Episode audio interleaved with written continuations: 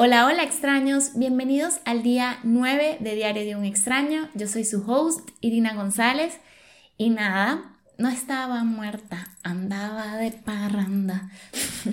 Tengo dos semanas perdidas por acá, yo sé, discúlpenme, o sea, la vida está pasando, están pasando muchas cosas, y pues yo a veces me abrumo les debo confesar algo de mí, es que yo a veces me abrumo y cuando me abrumo como que las cosas no me fluyen, entonces no sé, como que entro un mini hueco donde trato como organizar lo que tengo que hacer y ya cuando vuelvo otra vez a organizarme y otra vez como a agarrar el ritmo de las cosas, empiezo nuevamente como back on track y por eso estoy acá. Pero en mi defensa también, imagínense que la semana pasada mi mamá se enfermó, le dio como un virus respiratorio eh, estuvo como un poquito delicadita varios días, por eso no pude grabar en la semana y me lo contagió y yo lo tengo ahorita, no aguanto el dolor de garganta aquí donde estoy, estoy haciendo un esfuerzo grande por grabarles, entonces si escuchan mi voz un poquito rara, es por eso. Pero nada, aquí estamos con toda la actitud de domingo, poniéndome al día, grabándoles sus episodios, porque yo sé que por allí es donde nosotros nos conectamos, interactuamos, también escuchamos de lo que está, le está pasando a personas en el mundo, a personas a nuestro alrededor, escuchamos esas historias y a través de esas historias eh, construimos esta comunidad hermosa donde todos los extraños estamos conectados por sentimientos similares. Entonces nada, imagínense que eh, hoy quería traer como un mensaje de la semana, pero más que un mensaje de la semana, bueno, quiero hablar del hecho lamentable del terremoto que hubo en Marruecos, donde más de 2.000 personas, bueno, hasta el momento más de 2.000 muertos. Eh, primero como mandarles, bueno, no sé si alguien de allá me escuche, pero como espiritualmente mandarles las mejores vibras a todos esos familiares que tuvieron esas pérdidas, hayan sido humanas o materiales o cualquier tipo de pérdida que hayan tenido, como mandarles el apoyo espiritual, eh, las mejores vibras, como los mejores pensamientos en este momento, fuerza eh, para superar esto tan difícil porque pues no me alcanzo a imaginar lo difícil que debe ser vivir una situación así.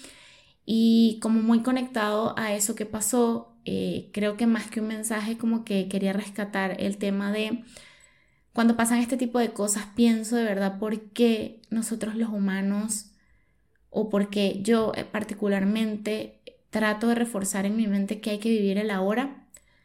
Eh, a mí me pasa mucho que a veces vivo en el futuro y a veces vivo en el pasado. Me cuesta muchísimo a veces vivir en el presente. Y cuando pasan cosas así, yo digo como que esa es la importancia de vivir el hoy porque el hoy es lo único que tenemos. O sea, este momento, este momento acá, yo sentada acá hablando con ustedes, es lo que tengo ahorita. No sé qué va a pasar en una hora, ni tampoco puedo vivir pensando en lo que ya pasó. Entonces, mi mensaje hoy y con este capítulo es, hay que vivir a la hora, hay que disfrutar cada segundo, hay que traer nuestra mente al presente y los problemas de mañana los resolveremos mañana lo que pasó en el ayer ya pasó y tenemos que vivir con ello y aceptar lo que fue, pero tú tienes la oportunidad de hacer este momento diferente y por eso te invito a que lo hagas. Entonces nada, hoy no quiero como hacer un intro muy largo eh, y quiero empezar con el capítulo porque pues la historia de hoy está bastante larga y está bastante chévere. Entonces nada, vamos a ellos. El día 9 se llama el que se atrevió a salir del closet. Querido diario, como persona que pertenece a la comunidad LGBTIQ, debo advertir que la experiencia de salir del closet no es siempre feliz y motivadora. Eso sí, te libera de un gran peso y se siente en extremo alivio. Aquí les va mi historia. Para empezar, debo decir que soy una persona por naturaleza tímida y callada. Soy bastante tranquilo y sin ánimos de ser soberbio, me considero un intelectual. Soy un nerd con todas y con mucho orgullo. Mi historia, como muchas otras, empieza desde la niñez, tiempo en el cual sentía una atracción por chicos del mismo sexo. Esto no fue algo que me preocupara demasiado para entonces. Era un niño y no debía o podía hablar de atracciones hacia nadie, chica o chico. Tampoco era algo muy importante. De niño siempre se está jugando y con la mente en cosas más simples. Sin embargo, con el tiempo y la llegada de la adolescencia, las hormonas comenzaron a hacer su trabajo y lo que antes era una atracción infantil se convirtió ya en atracciones más fuertes, llegando a ser algunas incluso sexuales. Con un poco más de madurez en mí, estas atracciones indebidas comenzaron a preocuparme. Mi familia siempre fue un poco conservadora y religiosa. No al extremo, pero nunca hubo ninguna actitud de apoyo o aprobación hacia ninguna tendencia homosexual o alguna de esas cosas raras. La ciudad, la sociedad y la época donde crecí también eran de ese estilo. Por esta razón, nunca me atreví a conversarlo con nadie de mi familia ni amigos para ese momento. Decidí entonces mantener la boca cerrada y comportarme según lo dictaba el status quo. Desde mi niñez y durante toda mi adolescencia conservé siempre amistades femeninas, muchas chicas, ahora mujeres, maravillosas que incluso hasta hoy en día conservo como personas muy cercanas y verdaderas. Esto siempre fue objeto de burlas en la escuela y en la secundaria. Constantemente recibía el desprecio y el abuso verbal de los chicos, siempre catalogando con etiquetas despectivas que no voy a mencionar, pero que todos conocemos y hemos escuchado e incluso usado para referirnos a las personas diferentes. Algunos de estos abusos quedaron y quedarán marcados en mí por siempre. Es parte de mi historia. Siendo tímido y sufriendo este tipo de agresión, me refugié en mis amigas, en el estudio y en los libros. Me encanta leer y desde allí comenzó un hábito maravilloso que todavía me distingue. Pero estos ataques de bullying que sufrí me hicieron más tímido y retraído, y por supuesto con menos ganas de dejar saber mis sentimientos y preferencias a las personas que me importaban. Así que dejé que asumieran lo que quisieran. Mi familia, en especial mis padres, me defendían ante cualquier comentario de allegados que mencionaran algo al respecto al hecho de que no tuviese novia o no estuviera en busca de una. Por supuesto, mis amigas también sentían curiosidad de vez en cuando e hicieron indagaciones y preguntas al respecto. Yo siempre negué el hecho de que fuera homosexual y les hice saber que simplemente no había llegado la chica indicada. Solía decirles que alguna chica conocida me gustaba, pero por timidez no hacía movimiento alguno para acercarme a ella. Mientras tanto, me decía a mí mismo que sí sería capaz de estar con una chica, de entablar una relación y que probablemente lo que estaba sintiendo era algo normal, que seguramente a ciertos hombres les sucede y que en algún momento esta etapa iba a pasar y lograría superarla. Así viví mi adolescencia y me perdí de sentir y crear experiencias que hubiesen sido provechas para mi desarrollo de adultez. No voy a negar que fue una época un poco oscura, pero al haber pasado por esto me hizo fortalecer mi carácter y me entregó una resiliencia admirable. Para entonces entré a una universidad prestigiosa, una de las mejores de mi país y me volví el orgullo de mi familia y amigas. Inicié con muchas ganas de aprender y de convertirme en un profesional de primera. No obstante, nada me prepararía para lo que estaba por suceder.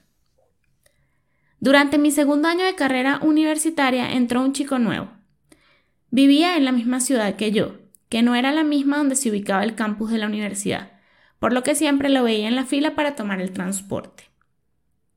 Desde la primera vez que lo vi sentí algo increíblemente fuerte, una atracción tan intensa que tan solo estar cerca de él me provocaba escalofríos, temblores y una sensación de vacío en el estómago.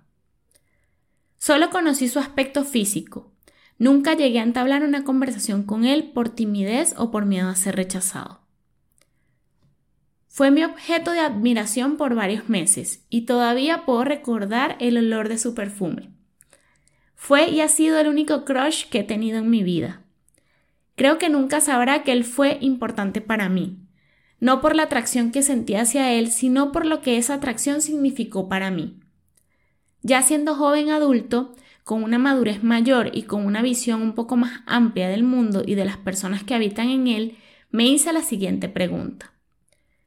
¿Cómo te puede gustar tanto un chico y no ser gay? La respuesta Rompió con el razonamiento absurdo que me había obligado a mí mismo a creer en mi adolescencia y me impulsó a entrar en razón y aceptar mi simple verdad. La respuesta a la pregunta era sencilla. Me gustan los chicos, me encantan, soy gay y no hay nada de malo en ello. Esto fue en principio un alivio, pero inmediatamente después me llenó de miedo el pensar que tenía que contarlo a los demás. Aquí es donde quiero hacer una pausa en mi historia y decirles con todo el mayor de los énfasis a los que estén pasando por algo similar. Tu sexualidad no es problema de nadie más, solo tuya. No le, debes, esta información a nadie, ni siquiera a tu familia. Nadie puede obligarte a salir del closet, es decisión tuya y lo harás cuando estés listo para ello. Si es que algún día lo estás, también está bien quedarse en el closet. Para ese momento no había comprendido o internalizado las palabras anteriores, por lo que mi mente tenía la necesidad de contarle a mis amigas más cercanas. Debo decir que no me sentí presionado por este hecho. Y aunque sí, con mucho temor y vergüenza les confesé a mis dos mejores amigas que era gay, Debo decir que ellas recibieron la noticia con la mayor de la naturalidad.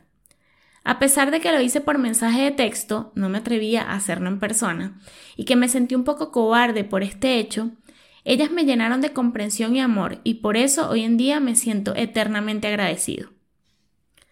Una vez superada esa primera barrera y con el apoyo de mis besties, se hizo más sencillo hablar del tema con mi círculo cercano de amigas. Tampoco me sentí presionado por decírselos, pero quise hacerlo por mí y por el cariño que siento por ellas. Esto hizo que nuestra amistad se fortaleciera.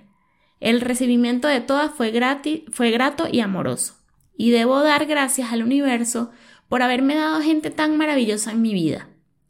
Una de ellas me contactó con un amigo también gay, que me aconsejó y me habló mucho respecto a cómo podía decírselo a mi familia. Si es que quería decírselo.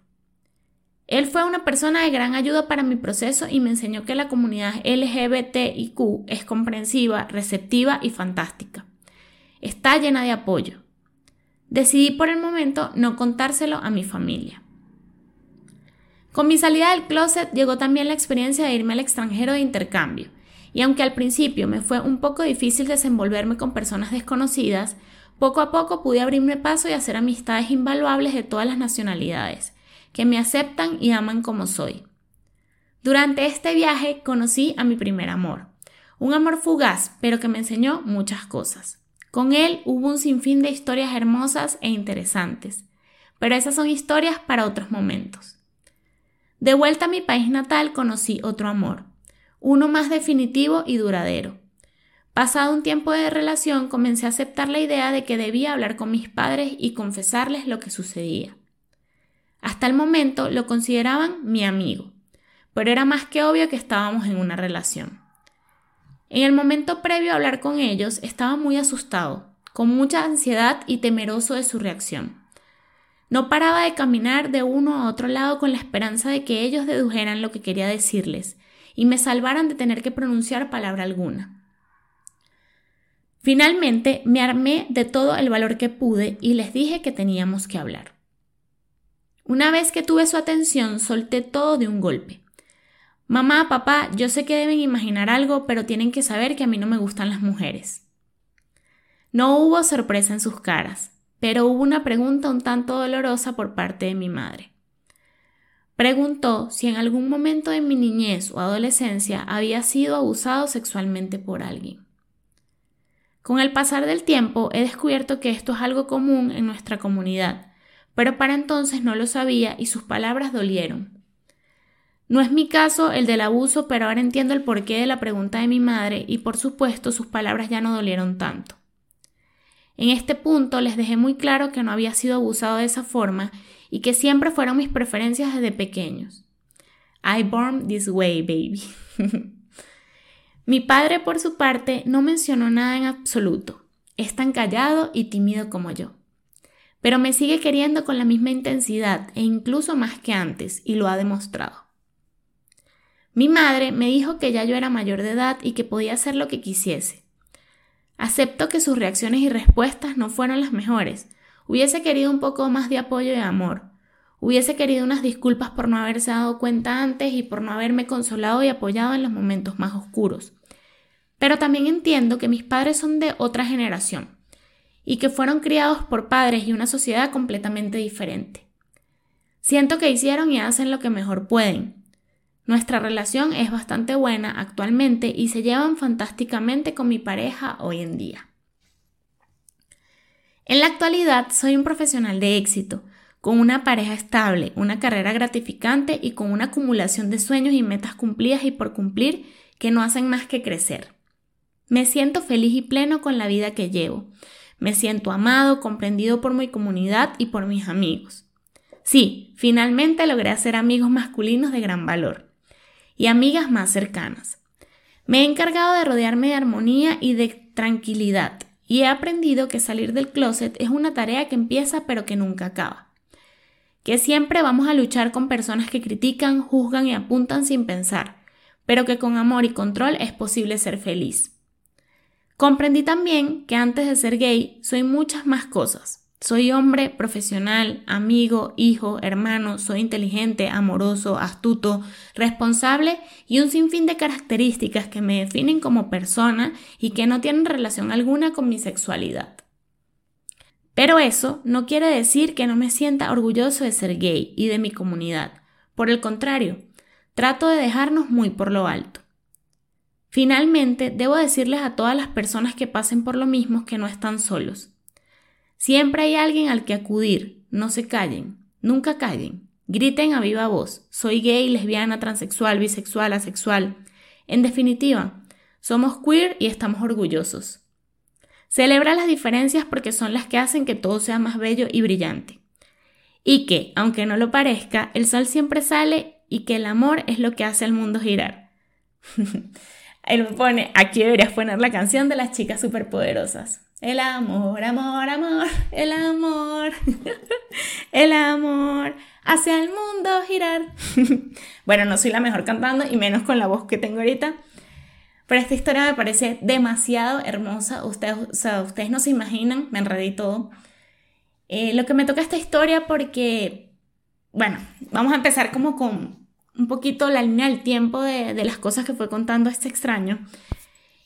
Y es que no sé ustedes, pero les quiero compartir como mi experiencia con, con la homosexualidad, con los gays. Yo nací en una familia muy tradicional también, o sea, muy tradicional, muy religiosa, y como dice el extraño, no juzgada porque yo cada vez ratifico más el tema de que cada generación tiene herramientas con las que trabaja yo estoy muy feliz de haber nacido en esta generación, una generación con tantas herramientas y con tanto acceso a la información que de verdad nos ha abierto tanto la mente. Disculpen por repetir tanto, pero, o sea, yo me siento muy afortunada de vivir en, una, en un momento de la historia donde cada vez es más fácil abrir tu mente a distintas cosas que pasan en el mundo. Entonces, como yéndome un poquito a mi infancia, yo siempre que sí crecí pensando como que, no sé, ser gay era como algo rarísimo, como algo que estaba mal y, o sea, acepto que realmente mucho tiempo lo vi como algo malo, pero tampoco era algo que yo juzgara, o sea, como que lamentablemente crecí en una sociedad donde uno escuchaba mucho las palabras como que, ay, este mariscal, ay, este se le moja la canoa, ay, este se le partió la galleta, o sea, mil expresiones que lo que dice esta persona es cierto. O sea, uno escuchaba tantas expresiones despectivas respecto a la homosexualidad que como niño tú crecías pensando como que, bueno, esto es algo malo. O sea, y realmente lo digo desde mi experiencia. Para mí era como que era algo malo. Yo crecí en el colegio realmente nunca conocí a nadie que fuera gay, o sea, de verdad, o nunca me lo contaron, no sé. Yo también digo que en mi caso, como que siento que mi etapa del colegio fue demasiado, demasiado tranquila en el sentido de que yo, eh, o sea, vivía un mundo demasiado pinky, demasiado comiquita, ¿sabes? Cosas de niños, a jugar, o sea, nunca hablaba o tenía amigos que me mencionaran estos temas como sexuales y de homosexualidad, etc. Entonces, como que nunca lo toqué en mi etapa de niñez. Llegué a la universidad y obviamente en la universidad empiezo a tener como más contacto con el tema. Pero no era un contacto directo, o sea, como que tenía una amiga que pues ella me decía que tenía amigas lesbianas, ya a veces tenía curiosidad, etcétera, pero nada así que yo les pueda decir como que algo relevante. Ojo, aquí hago como un paréntesis porque sí me acuerdo que cuando estaba en el colegio, una amiga de mi hermana resultó ser lesbiana. Y me acuerdo que cuando mi hermana lo dijo en mi casa, todos fuimos como que, ¿what? O sea, para nosotros fue como un shock. Y hoy en día me siento mal por eso, porque digo como que, o sea, bueno, qué chimbo tener tan poca información en el momento como para manejar las cosas con mayor inteligencia emocional, que de verdad hoy en día digo como que, qué boa, pero pues en ese momento yo tenía esas herramientas. Tenía las herramientas de cómo había crecido, las herramientas de lo que escuchaba. Entonces para mí era súper extraño que una persona, ¿sabes? Y que era una persona muy cercana a mi hermana, fuese gay. Entonces para nosotros eso fue como un shock. Y es más, mi hermana se alejó de ella y dejó de ser amiga de ella.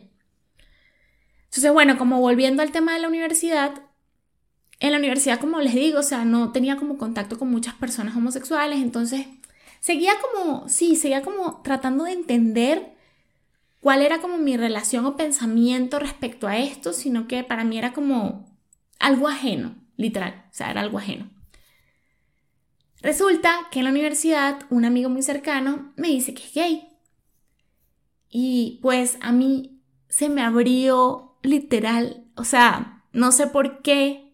Yo creo que yo creo que el universo es demasiado sabio y creo que también la vida, los años, la experiencia nos nos abre demasiado la mente.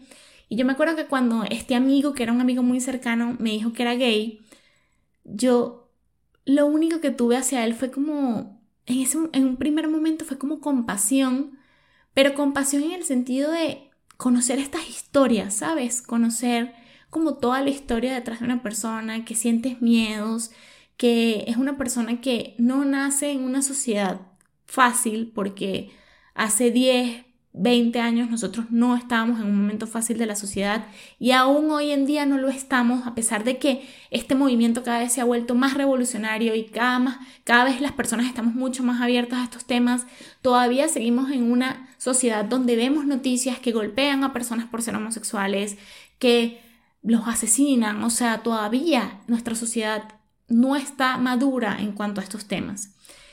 Y es muy difícil cuando una persona que lo vive, o sea, que lo vive en carne propia, te dice, me costó salir del closet, me costó decirle a mis papás, tenía miedo, solamente porque tiene miedo de sentir amor por alguien del mismo sexo. Es algo muy fuerte que de verdad a mí me generó, me generó demasiada compasión. Y posteriormente a compasión, empecé a abrir mi mente de una manera muy loca porque empecé como a tratar de entender, ¿sabes? Todo esto que no me habían enseñado en la infancia, todo esto que no había estudiado, que no conocía, que no había tenido como cercanía con ello, esta persona me empezó a abrir como la mente de demasiadas formas. Empecé a entender que, pues, en el caso de este extraño, si ustedes ven desde chiquito, él experimentaba esto, empecé a entender que tú no eliges, o sea, tú no eliges de quién te enamoras, Tú no eliges quién te gusta. Tú no e-, estás influenciado porque muchas veces escuchamos como que, ay, que eso se aprende, que no sé qué, mil cosas de la sociedad. Y yo digo como que no, o sea, tú estás influenciado por una crianza que en este caso era tradicional y al final tú sentías lo que sentías. Entonces no se trata de que es algo aprendido, se trata de que es algo que está en ti. Son tus gustos, son tus preferencias.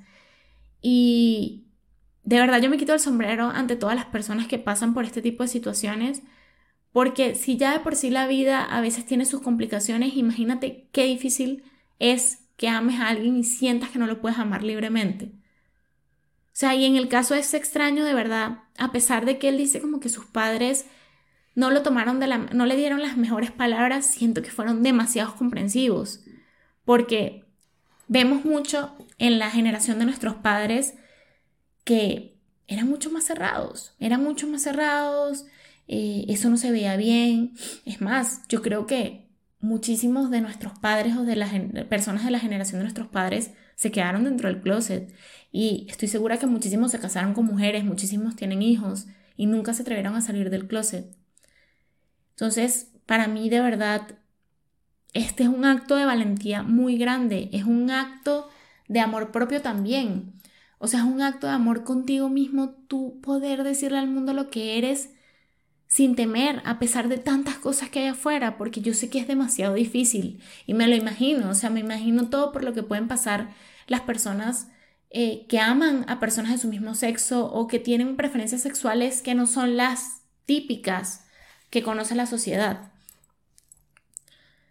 Me encanta la parte que él dice que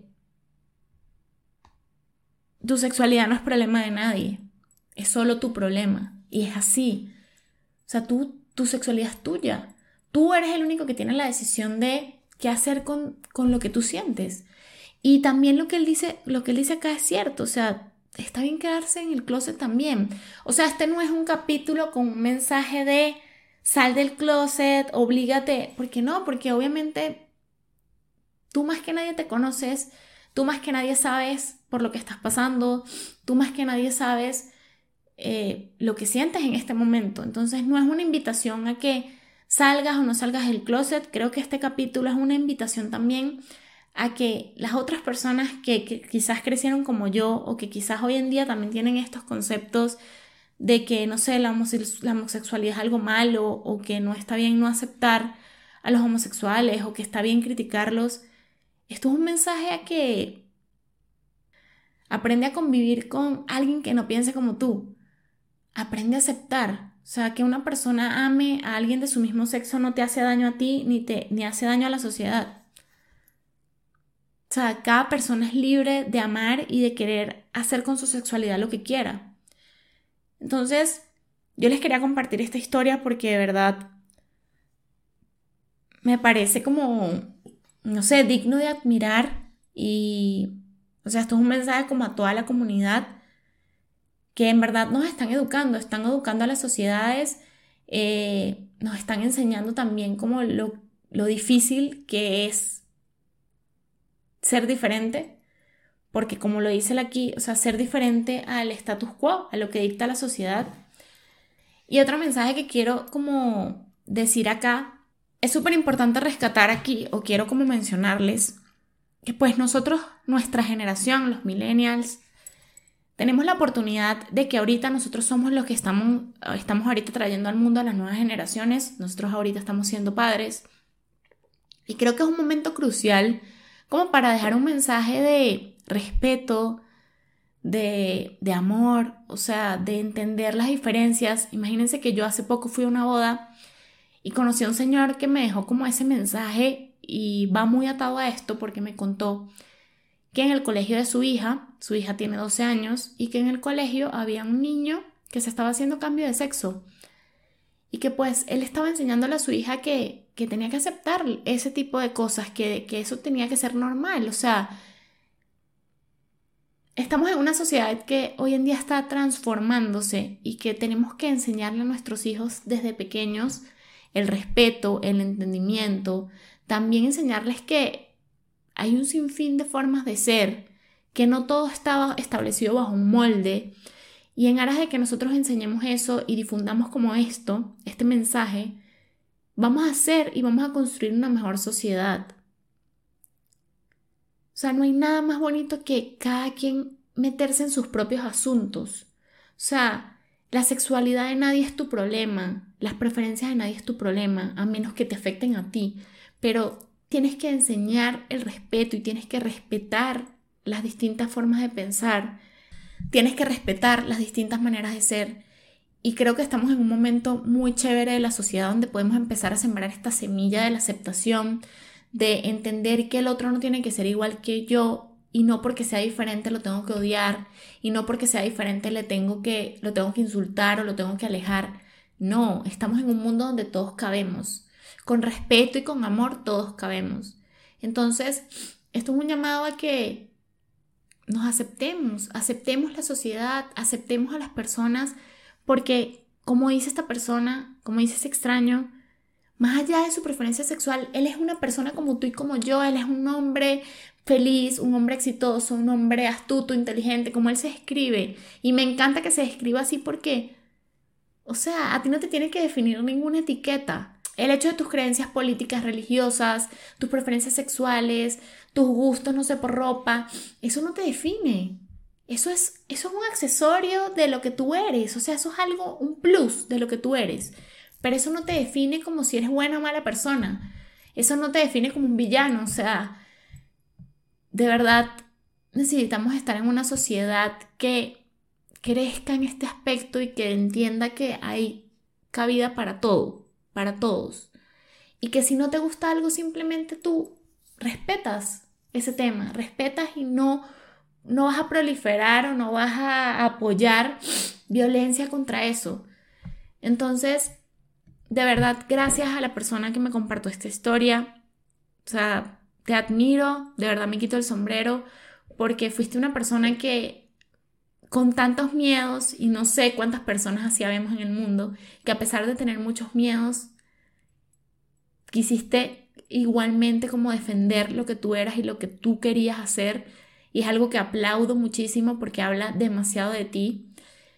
Y como para cerrar este capítulo, a todas esas personas que han tenido miedo como de contarles a sus familiares, a sus amigos, lo que sienten, voy a apoyar lo que dice este extraño y es, hablen. O sea, no hay nada más bonito que desahogarte y a veces te sorprendes de lo que la otra persona te va a decir. A veces te sorprendes de lo que la otra persona siente con respecto a lo que tú eh, opinas o lo que tú quieres comentar. A veces pensamos y nosotros mismos por los miedos creamos como historias en nuestra cabeza de lo que la otra persona va a creer de nosotros. Y pues puedes llevarte una gran sorpresa. Entonces abrazo muchísimo a esta comunidad, abrazo a todos aquellos que han tenido la fuerza para salir del closet y para contar su realidad y su verdad, para defender sus sentimientos. Te apoyo, te abrazo y para los que no, está bien también no hacerlo si tú todavía no te sientes como en ese momento. Está bien hacer lo que tú quieres hacer y estar feliz. Aquí el punto y lo que nosotros apoyamos o lo que yo apoyo como tal en este podcast es que tú seas feliz haciendo lo que quieras hacer. Que nadie te obligue a hacer algo que tú no quieras y que no te sientas impulsado por la sociedad a hacer algo que no te haga feliz en este momento. Tú tienes que perseguir tu paz mental y tu estabilidad mental y tu felicidad, sea como sea. Entonces nada, gracias por acompañarnos un día más en este episodio o en este día de Diario de un extraño. Yo les voy a dejar mis redes sociales por acá y nos vemos en otro episodio. Chao extraños.